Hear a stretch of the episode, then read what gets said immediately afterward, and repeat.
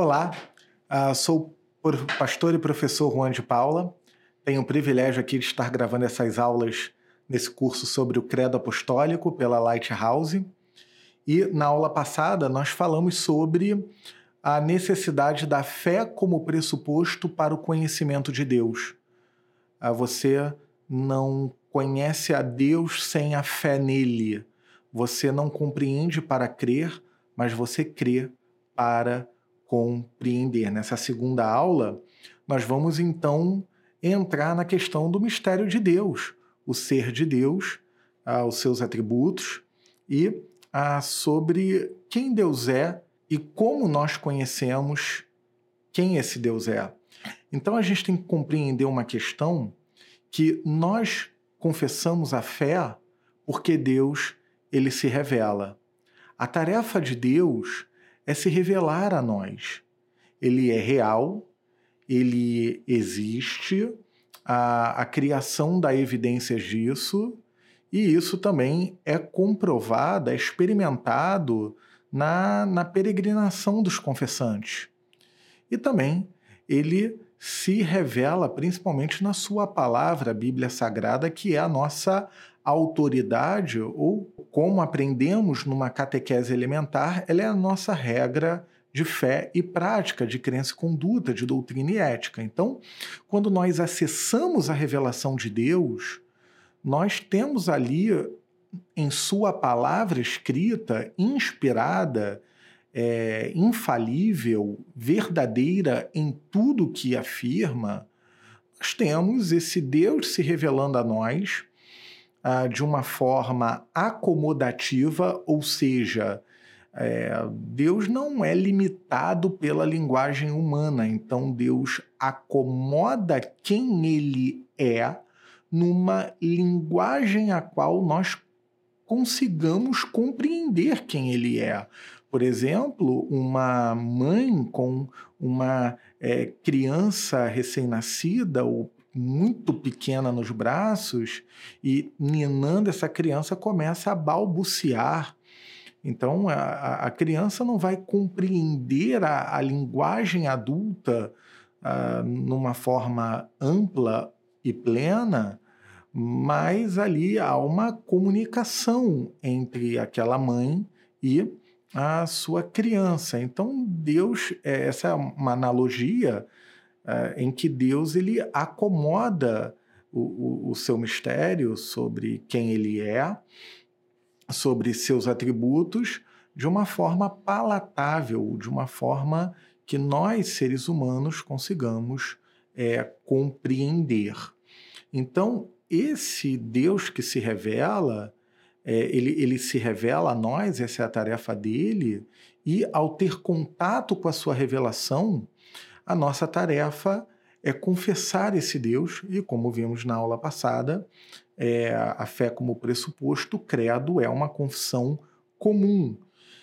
Esse Deus que se revela, ele é uno e trino. O Deus criador de todas as coisas e redentor de pecadores, esse Deus, ao mesmo tempo, é um em sua essência, em sua substância divina, em sua natureza divina, ao mesmo tempo esse Deus é trino em três personas ou três pessoas.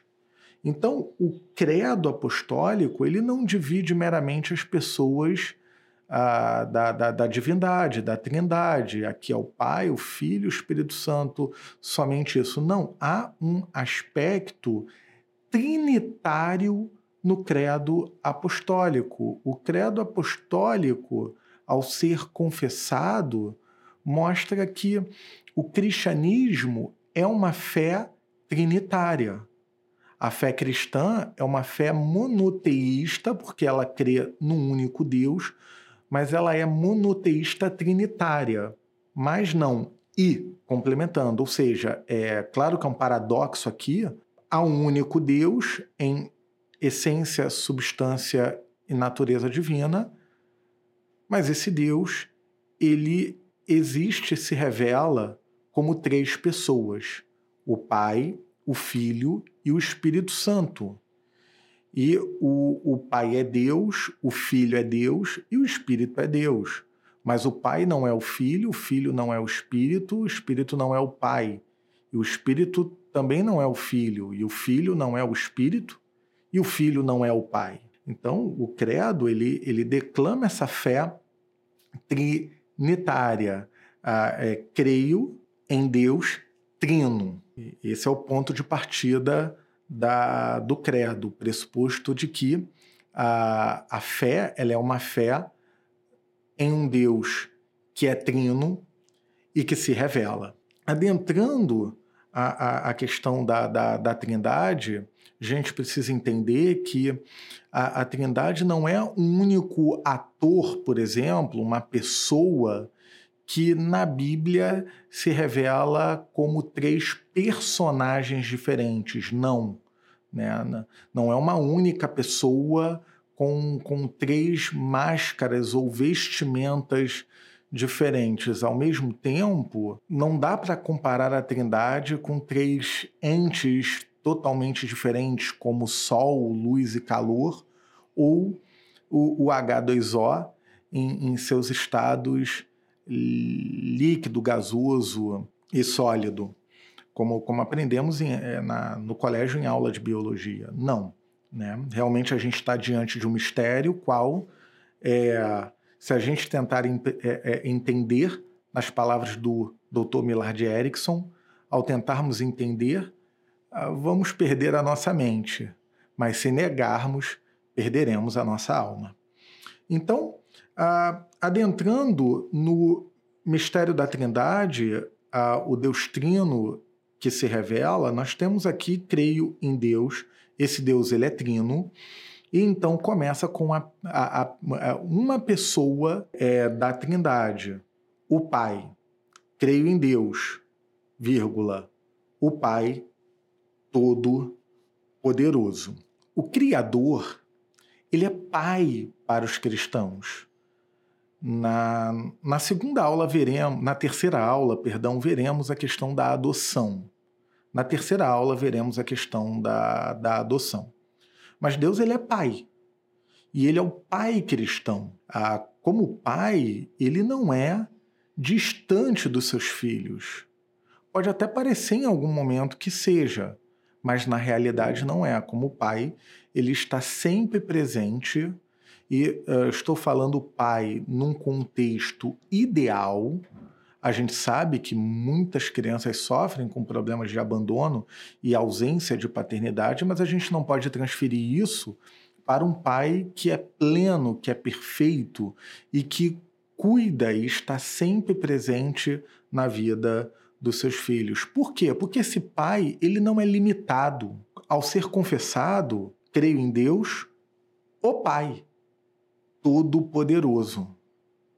Então, ele não tem limitações, por exemplo, de indisciplinas ou, ou maus, maus, hábitos que levem uma pessoa a, a, a ser é, irresponsável, ausente ou a, a, abandonar os seus filhos em prol de uma vida é, mais focada em, em fugas da realidade. Não Deus não é assim, ele é o Todo-Poderoso. Então, ao ser pai, ele, ele é um pai que cuida, que zela e, e, e que ama profundamente o, os seus filhos. Ele, ele é o Todo-Poderoso porque não existe na realidade criada um poder que seja equiparado ao poder do Pai. Ele é o todo-poderoso, ou seja, ele tem todo o poder.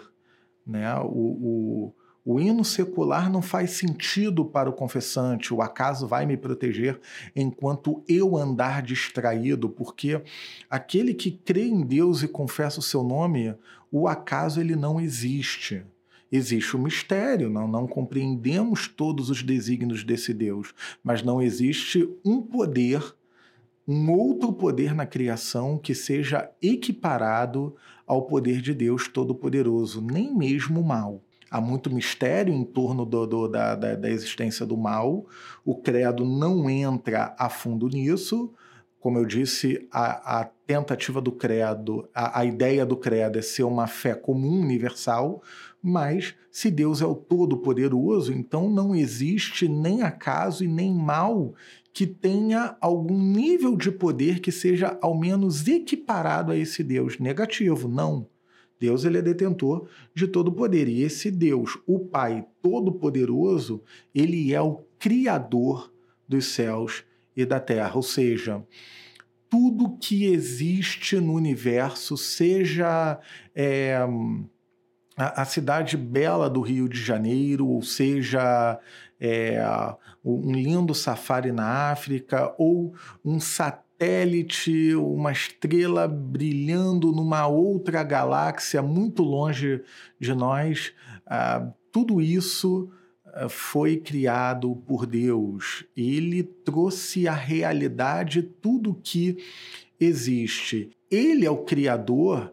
Isso tem uma implicação de que a sua criação ela é boa. Ah, o credo apostólico ele teve uma função na antiguidade de proteger a fé cristã dos antigos gnósticos que, dentre tantas coisas erradas que ensinavam, heresias mesmo, falavam que a, a criação de Deus era má. Por conta da imperfeição e da consequência da queda, eles diziam que a criação era má e nós temos aqui esse Deus, ele é o criador dos céus e da terra, isso quer dizer que a sua criação é boa. Quer dizer que nós devemos interagir sim com ela, mas acima de tudo, a, a realidade que existe, toda ela, ela foi criada por, por Deus.